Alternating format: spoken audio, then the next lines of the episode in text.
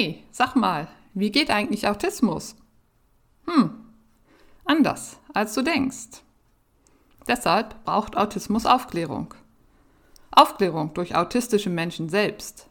Die wissen nämlich ziemlich genau, wie Autismus geht. Wer bin ich? Mein Name ist Stefanie Mehrwalter, ich bin 50 Jahre alt und habe mit 47 Jahren die Diagnose Asperger Autistin erhalten. Ich war gut 20 Jahre Lehrerin im nordrhein-westfälischen Schuldienst, Schulleiterin und lange Jahre in der Lehrerfortbildung tätig. Jetzt bin ich Autorin, Referentin und Bloggerin. Wenn du mehr über mich erfahren möchtest, dann schau auf meiner Webseite vorbei. Autismus braucht Aufklärung. Also, reden wir über Autismus. Am besten bei einer Tasse Kaffee.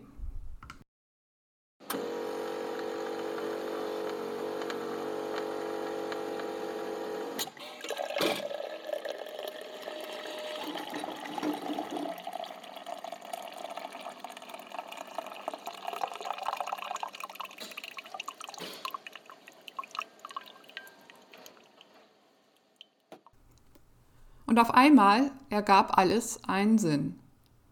Kai hatte gar kein Defizit. Er spürte nicht zu wenig, er spürte zu viel. Sein Rückzug war nicht die Störung, es war die Reaktion. Die Empfindsamkeit von Autisten war bekannt. Allerdings war sie nur ein Randthema, eine rührende Nebensächlichkeit. Es war aber keine Nebensächlichkeit, es war der Schlüssel. Lorenz Wagner beschreibt hier die bahnbrechende Erkenntnis des renommierten Hirnforschers Henry Markram, dessen Sohn Kai autistisch ist. Kann man zu viel fühlen?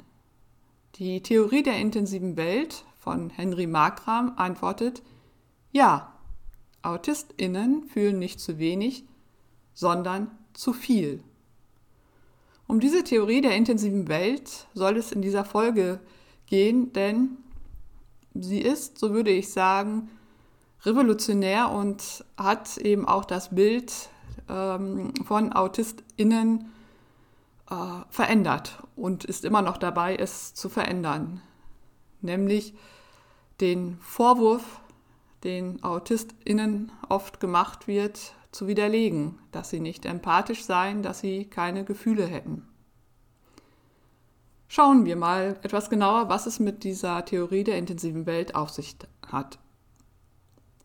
Nach der Autismusdiagnose seines Sohnes stellte Markram fest, dass die ihm natürlich geläufigen klinischen Diagnosekriterien und die bisherigen Forschungsergebnisse zu Autismus nicht halfen, Kai zu verstehen. Also begann er selbst Autismus zu erforschen. Und damit ergab sich eine ganz wunderbare Symbiose, nämlich die des Vaters und des Forschers. Er untersuchte also Autismus und schaute auf Autismus aus der Sicht des Forschers, der eben das Gehirn schon sehr gut erforscht hatte, aber eben auch aus der Sicht des Vaters, dem nämlich die reinen klinischen Erkenntnisse nicht halfen, seinen Sohn zu verstehen. Und ich glaube, dass es diese Symbiose ist, die es überhaupt erstmal möglich machte, dass er zu diesen äh, Studienergebnissen gekommen ist. Anhand von Zell- und Verhaltensforschung an Ratten, die nach der Gabe von Valproinsäure die für Autismus typischen Verhaltensweisen zeigten, gelangte das Team um Markram zu dem Ergebnis, dass die Grundursache des Autismus-Spektrums eine neuronale Überreizung des Gehirns sei. Die Neuronen der Ratten hatten auf Reize viel stärker als die der Kontrollgruppe reagiert. Die Hyperaktivierung betraf auch die Amygdala, den sogenannten Mandelkern. Dies ist wichtig, denn der Mandelkern verknüpft unsere Wahrnehmung mit Emotionen. Daraus leitete Markram ab, dass AutistInnen sich zurückziehen, weil die besonders intensiven Eindrücke Furcht auslösen würden. Der Rückzug sei also ein Schutz vor den Reizen. Das war eine fast revolutionäre Erkenntnis, denn es bedeutet, dass Autistinnen soziale Kontakte nicht meiden, weil sie kein Interesse daran haben, ihnen die anderen Menschen egal sind und sie nur auf sich konzentrierte Egoisten sind. Nein. Sie meiden sie, weil sie von der Intensität überwältigt werden, die durch die hyperaktiven Nervenschaltungen im Mandelkern entsteht. Der Rückzug ist also der Versuch, eine Überreizung des Mandelkerns zu vermeiden. Es ist wie bei einem Computer. Wenn er überlastet ist, zu viele Programme gleichzeitig laufen, kommt es irgendwann zum Absturz. Im Grunde genommen ist es wie bei allen technischen Geräten. Wenn sie, wenn sie überhitzen, müssen sie abgeschaltet werden. Das Abschalten ist der Rückzug von AutistInnen, wenn ihr Gehirn durch die Hyperaktivität ihres Mandelkerns überhitzt wird. Die Forschungsergebnisse Markrams wurden in der Wissenschaft vielfach kritisiert, weil sie nur auf Experimenten mit Ratten beruhen würden. Aber es gibt inzwischen weitere Studien, die seine Ergebnisse stützen.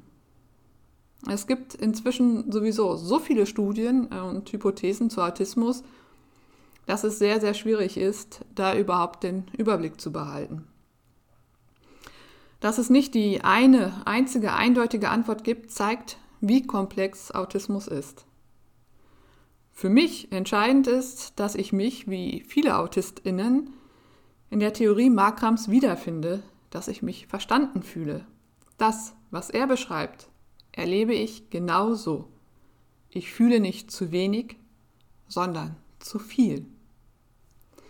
Wie oft ist mir vorgeworfen worden, dass ich gefühllos sei, kalt. Lange Zeit habe ich das selbst geglaubt. Ich wusste ja nicht, dass ich autistisch bin. Wenn ich in einen Shutdown gerate, kann ich oft nicht mehr sprechen, nicht mehr reagieren, wirke von außen wie ein eiskalter oder kalter Eisblock. Was in meinem Inneren passiert, sieht keiner. Erst seit meiner Diagnose und Psychotherapie verstehe ich selbst, was gerade in mir abläuft, wenn ich nicht mehr reagieren kann. Dass AutistInnen auf Reize anders, meist intensiver reagieren, ist keine neue Erkenntnis. Die Über- bzw. Unterempfindlichkeit ist im DSM-5 erstmals auch zu einem Diagnosekriterium geworden.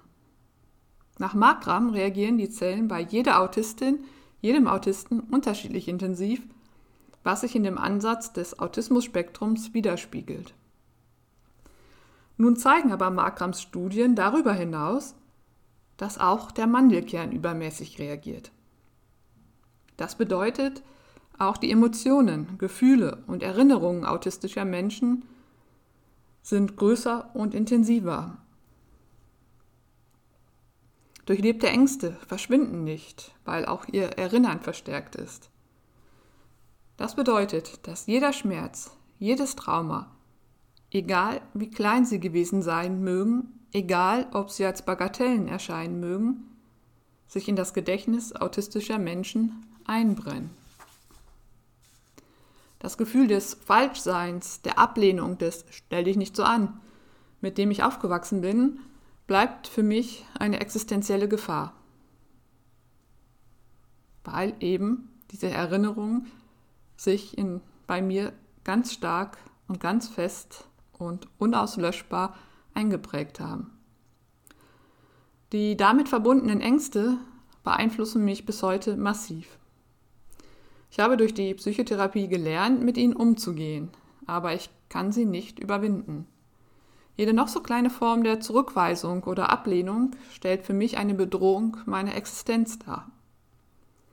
Den dadurch hervorgerufenen Gefühlen muss ich kognitiv begegnen. Die negativen, mein Leben bedrohenden Gefühl, Gefühle überfallen mich im Kontakt mit allen Menschen, seien es Unbekannte oder ganz enge Bezugspersonen. Sie machen da leider keinen Unterschied. Natürlich reagiert mein Körper darauf mit Anspannung und Stress. Ich bin froh, dass ich inzwischen diesen Zusammenhang erkenne und die destruktiven Gefühle bekämpfen kann, wenngleich es unglaublich anstrengend ist und mir auch längst nicht immer gelingt. In den Phasen gewinnt die Depression dann wieder die Oberhand. Aber ich durfte dank der Therapie inzwischen auch erleben, dass es Momente der Entspannung, der Sicherheit gibt, in denen ich mich fallen lassen kann. Entspannung bedeutet dabei nicht das, was gemeinhin darunter verstanden wird, also vielleicht ein warmes Bad zu nehmen, ein schönes Buch zu lesen, auf der Couch zu chillen, einfach mal abzuhängen. Für mich sind es die Momente, in denen ich überhaupt Ja zum Leben sagen kann, in denen mich meine Grundanspannung verlässt und mein grundsätzliches Gefühl, nicht gewollt zu sein, eine Belastung zu sein, falsch zu sein, in den Hintergrund verdrängt wird. Autistinnen fühlen nicht zu wenig, sie fühlen zu viel. Die Gefühle und emotionalen Zustände und zwar sowohl die eigenen als auch die anderer, das ist ganz wichtig, werden von AutistInnen sehr viel intensiver wahrgenommen als von Nicht-AutistInnen. Es kann sogar sein, dass ein Autist, eine Autistin den emotionalen Zustand seines Gegenübers erkennt, bevor dieser sich selbst dessen bewusst wird. Das intensive Fühlen bedeutet, dass die körperlichen Reaktionen auch entsprechend heftiger ausfallen denn Gefühle werden als körperliche Signale wahrgenommen. Finnische ForscherInnen haben herausgefunden, dass sich die emotionalen Zustände im Körper lokalisieren lassen und einen festen Ort haben. Die Schwierigkeit für alle Menschen, ob autistisch oder nicht, besteht darin, die Gefühle wahrzunehmen, sie entsprechend zu deuten und zu verbalisieren. Ich war mir meiner intensiven Wahrnehmung meiner Gefühle und die der anderen Menschen bis zu meiner Diagnose und Therapie nicht bewusst. Ich spürte Unbehagen, mir wurde schlecht, es war, als ob ein Mixer in meinem Magen seine Arbeit verrichten würde. Mir wurde schwindelig, in meinem Hals befand sich ein Kloß, mein Herz raste und ich wusste nicht, warum. Ich wusste nur, ich will diese Empfindung loswerden, weil die einfach total unangenehm sind und ätzend sind und ja, mich quasi in, in Gefangenschaft genommen haben. Ich habe diese Empfindung immer, wenn ich mit anderen Menschen zusammentreffe, wie ich bereits geschildert habe. Sie nehmen erst ab, wenn es meinem Gegenüber gut geht. Das spüre ich ja. Dann kann auch ich etwas entspannen. Nie ganz, aber es wird dann besser. Wenn es meinem Gegenüber nicht gut geht, versuchte ich immer, dass es ihm besser geht, weil es dann ja auch mir besser ging. Dann neben ja die, diese unangenehmen körperlichen ähm, Empfindungen ab. Ich fühlte mich also verantwortlich für die Stimmung der Menschen, mit denen ich zusammentraf. Ein unmögliches Unterfangen, natürlich. Denn schließlich bin ich nicht für die Gefühle äh, meiner Mitmenschen verantwortlich, zumindest nicht ausschließlich. Inzwischen bin ich so weit, dass ich die fremden Gefühle von meinen eigenen unterscheiden kann. Das war ein langer und sehr wichtiger Prozess. Ähm, und ich wünsche allen Menschen, dass sie auch dazu in der Lage sein werden oder sein können. Ich kann mir dann sagen, das sind nicht deine Gefühle. Du bist nicht für diese Gefühle verantwortlich. Das ist ein kognitiver Prozess, der anstrengend ist. Und genau deshalb sind eben soziale Kontakte auch so erschöpfend. Ich möchte das an einem Beispiel verdeutlichen, ähm, das auch zeigt, ja, dass es jederzeit passiert und immer präsent ist. Ich hatte einen Termin mit meiner Therapeutin, weil ich noch eine Unterschrift leisten musste und wir hatten uns zu einer bestimmten Uhrzeit verabredet und ich bin dann auch zur Praxis gekommen und die Praxis hat einen Empfangsbereich und dort hatten wir uns verabredet. Um in die Praxis zu kommen, muss man klingeln und wird dann eben per Türöffner hereingelassen. Nun ist es so in Corona-Zeiten, dass nicht zu viele Menschen auf einmal in dem Eingangsbereich sein sollen, um eben eine Übertragung zu verhindern. Und deshalb steht auch draußen ähm, an der Tür hängt das Schild, ähm, bitte einmal klingeln und Sie werden hereingelassen, ähm, wenn es möglich ist, wenn also nicht zu viele Menschen sich im Empfangsbereich befinden. So, ich habe geklingelt, die Tür wurde geöffnet, so dass ich davon ausging, dass der Empfangsbereich, dass dort nicht zu viele Menschen sind. Bevor man in diesen Empfangsbereich kommt, muss man durch einen Flur gehen und dann eine weitere Tür öffnen. Das habe ich gemacht und wurde dann äh, und wurde dann eben von einem anderen Mitarbeiter angewiesen, doch im Flur zu warten. Okay, ich habe die Tür wieder zugemacht, habe mich äh, im Flur hingesetzt. So, und was ich gespürt habe, ist, dass in dem Raum, in dem Empfangsbereich eine angespannte, genervte, negative Stimmung war. Und diese habe ich in diesem kurzen Moment schon ähm, wahrgenommen. Und ich war in dem Moment nicht in der Lage, ähm, diese Stimmung von mir zu trennen. Also mir zu sagen, das hat nichts mit dir zu tun. Sondern ich fühlte mich gleich verantwortlich für diese Stimmung. Und ähm, was kam hervor? Die, die Erinnerung aus, aus meiner Kindheit, dieses Gefühl des Abgelehntseins, des stell dich mal nicht so an, ne, was ich schon geschildert hatte, das kam sofort wieder hoch, verknüpfte sich damit und mir ging es logischerweise total schlecht. Es dauerte dann nicht lange, ich war eigentlich schon auf dem Weg, äh, gedanklich so, hier gehst du wieder. Da öffnete meine Therapeutin die Tür, bat mich herein, ich habe die Unterschrift geleistet und sie hatte mir dann eben auch nochmal erklärt, äh, warum ich draußen warten sollte, weil eben zu viele Menschen sich in dem Raum befunden hatten. Das war mir kognitiv durchaus klar. Ich ging dann nach Hause und eigentlich war die Situation geklärt. Es gab überhaupt keinen Grund mehr, darüber ähm, nachzudenken oder da ähm, irgendwie jetzt bedroppelt zu sein oder negative Gefühle zu haben. Die hatte ich aber. Ähm, ich konnte das nicht lösen, dieses Gefühl ähm, des Du bist nicht erwünscht. Und das steigerte sich dann an dem Tag so weit, dass meine Suizidgedanken ähm, wieder aufkamen und unglaublich starke Macht entfalteten. Ne, also die Depression, die freute sich. Sie konnte wieder voll zuschlagen und ich war eben nicht in der Lage, das zu trennen. Und das hängt eben auch damit zusammen, dass eben dieses äh, Erinnerungsvermögen auch viel stärker ist und dass die ähm, Situationen mit den Emotionen viel stärker verknüpft werden bei AutistInnen als bei nicht autistischen Menschen. Und deshalb gerate ich ganz, ganz schnell wieder in solche Situationen. Und je nachdem, wie mein Energielevel sowieso schon an dem Tag ist, bin ich in der Lage, mich daraus zu befreien oder eben nicht. So, an diesem Tag äh, war ich nicht in der Lage, mich daraus zu befreien.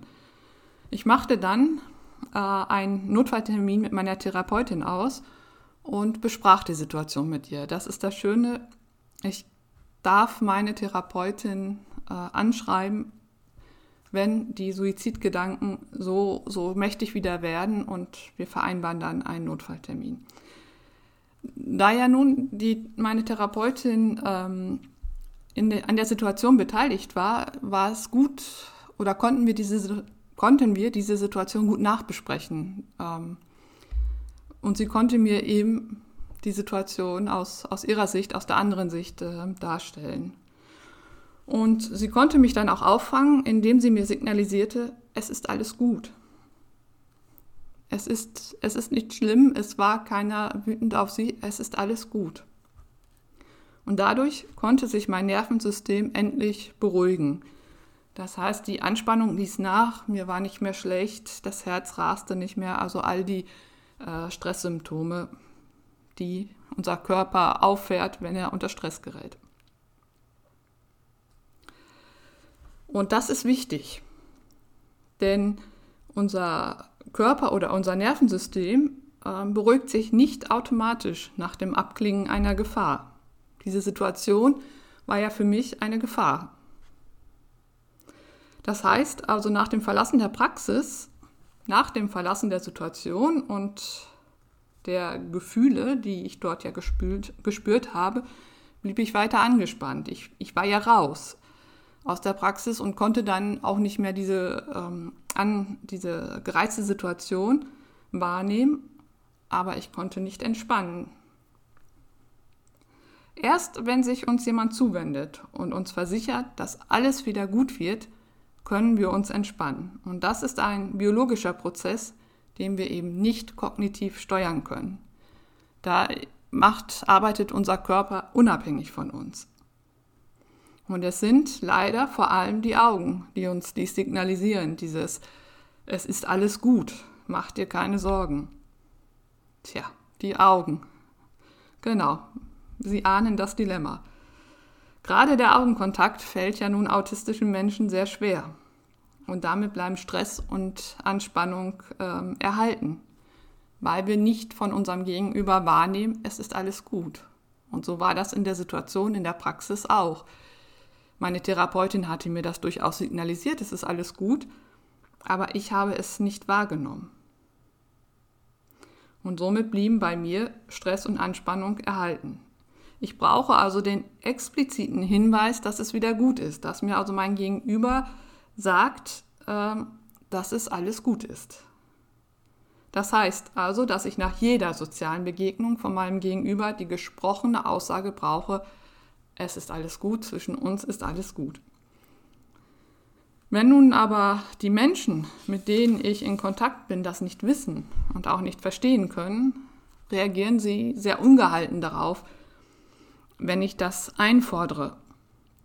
Sie finden das verständlicherweise überflüssig, nervig, anstrengend.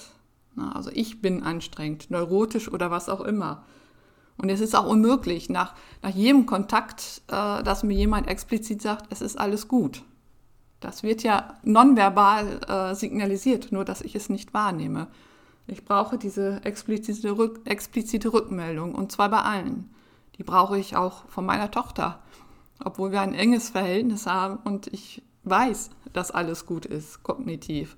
Aber ich brauche eben noch einmal diese äh, explizite Rückmeldung. Und das macht natürlich Kontakte unglaublich anstrengend ähm, und ist für nicht autistische Menschen nicht nachvollziehbar.